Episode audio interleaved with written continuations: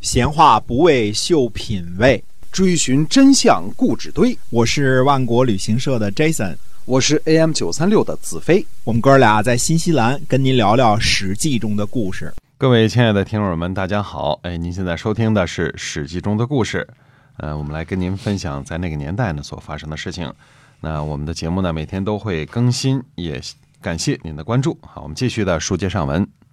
哎，公元前五百四十七年呢，这个楚国和秦国的联军进攻吴国。你看看啊，秦国从那个大西头的这个这个翻山越岭来帮助楚国攻打吴国，到达了什么呢？到达了鱼楼。听说吴军呢有防备，就返回了。军队呢又顺便去侵伐郑国，到达了军城。军呢是郑国的地名，现在呢具体地点不知道了，应该是古代军国的这个地方啊，就是上面一个路，底下一个禾苗的禾啊。那么郑国呢，在这个郑国的是黄协，呃，在军城呢戍守。黄协呢出城和楚军交战失败，结果呢被楚国的川封胥呢俘虏了。楚国的公子围呢和川封胥呢争功，那么让。最后俩人争功呢，让亳州离呢来做裁判。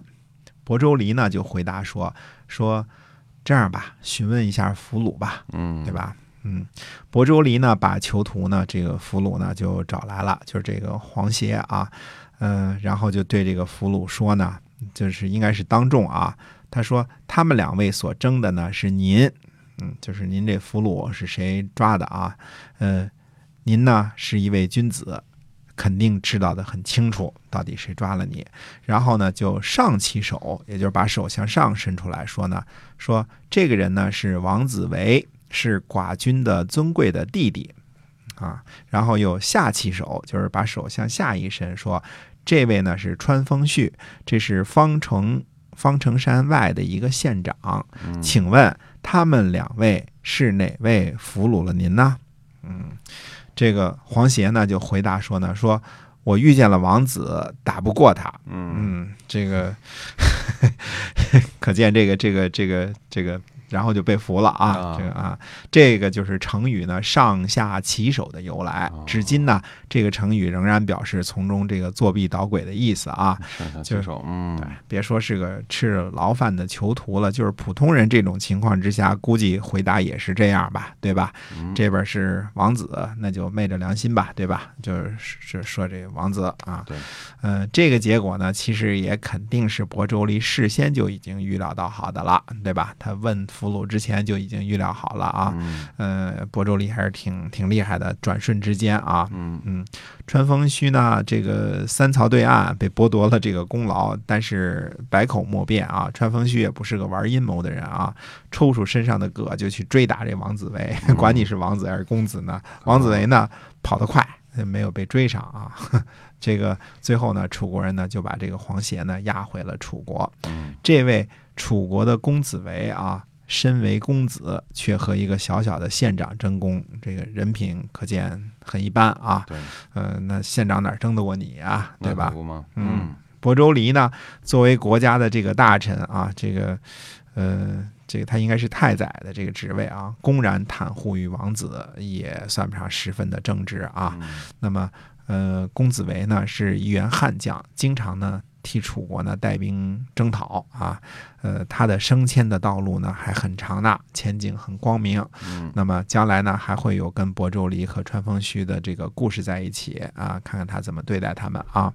那么，呃，尹锦富呢与黄协呢是一起戍守这个君城的，呃，被楚国人抓获了之后呢，献给了秦国。呃，印这个。姓儿呢，就是也是七木之一啊，也是这个郑穆公的这个这个七个呃七个呃儿子当中的一个啊一族。那么郑国人呢，从印氏家里呢就拿到了这个呃财物啊，向这个秦国呢请求赎回呃印锦父。呃子大叔呢，他拟定他是这个拟定文书的这个官员啊，他就照着这个意思呢就起草了文书。那么呃。子产说呢，说这个，呃，说这样呢赎不回来啊。他是说这个，呃，秦国呢接受这个进献的俘虏，接受郑国的财物呢，这个不符合国家的体统，秦国人呢这样不会答应的。呃，应该改成什么样呢？改成拜谢国君帮助郑国，如果不是国君施惠呢，楚国的军队恐怕还在毕邑城下呢，啊这样才行了。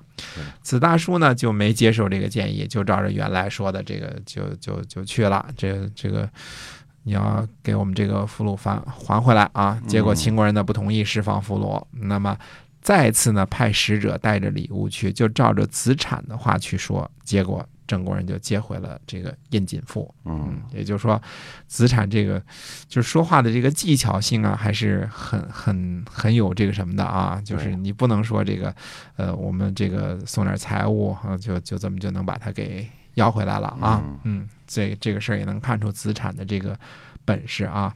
那么郑国呢，虽然在各方面都处理的不错呢，但是呢，呃。有一个人呢，却是深恨郑国。这个人呢，就是许国的许灵公。嗯，因为呃，许灵公这个这个许国哈、尽管是搬到这个楚国去了之后，还是经常遭到这个郑国的侵伐啊，这个老辈子的这个这个这个恩仇了。从这个从这个郑庄公那时候就开始啊，一直打许国啊。没错，嗯哎，那么，呃，十年前郑简公呢，就跟着晋国的军队去打许国，最后呢，这个迁徙到了歙县，这个还经常被打啊。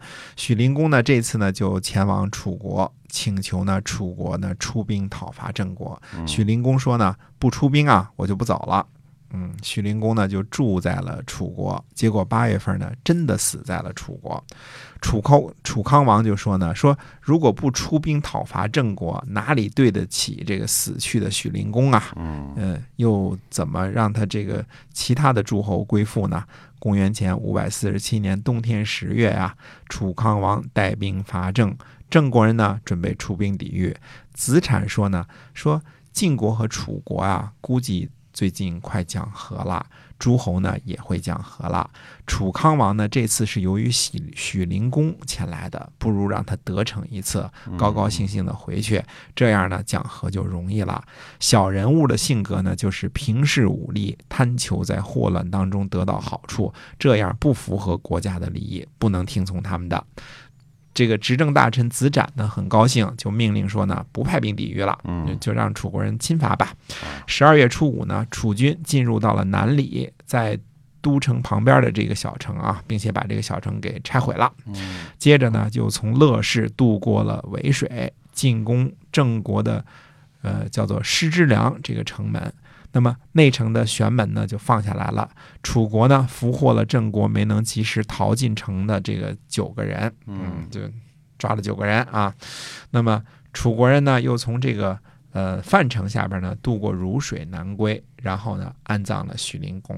等于说，楚国讨伐一趟郑国呢，实际上也没有什么正式的这个斩获啊。对，抓了九个人，也也抓了不少啊。嗯呃，但是呢，是给许灵公一个面子，给诸侯一个交代，因为许灵公为这个事儿，这个就就这个死在了死在了楚国嘛，对吧？嗯所以有这么一个交代。那么，呃，这个呢是这一年呢，这个呃，我们说楚国的事儿。那么下回呢，到呃公元前五百四十七年这个附近呢，我们还要再讲一讲宋国的事儿啊。嗯宋国也是很久没讲了啊，那么哎讲一讲宋国的事情。是的。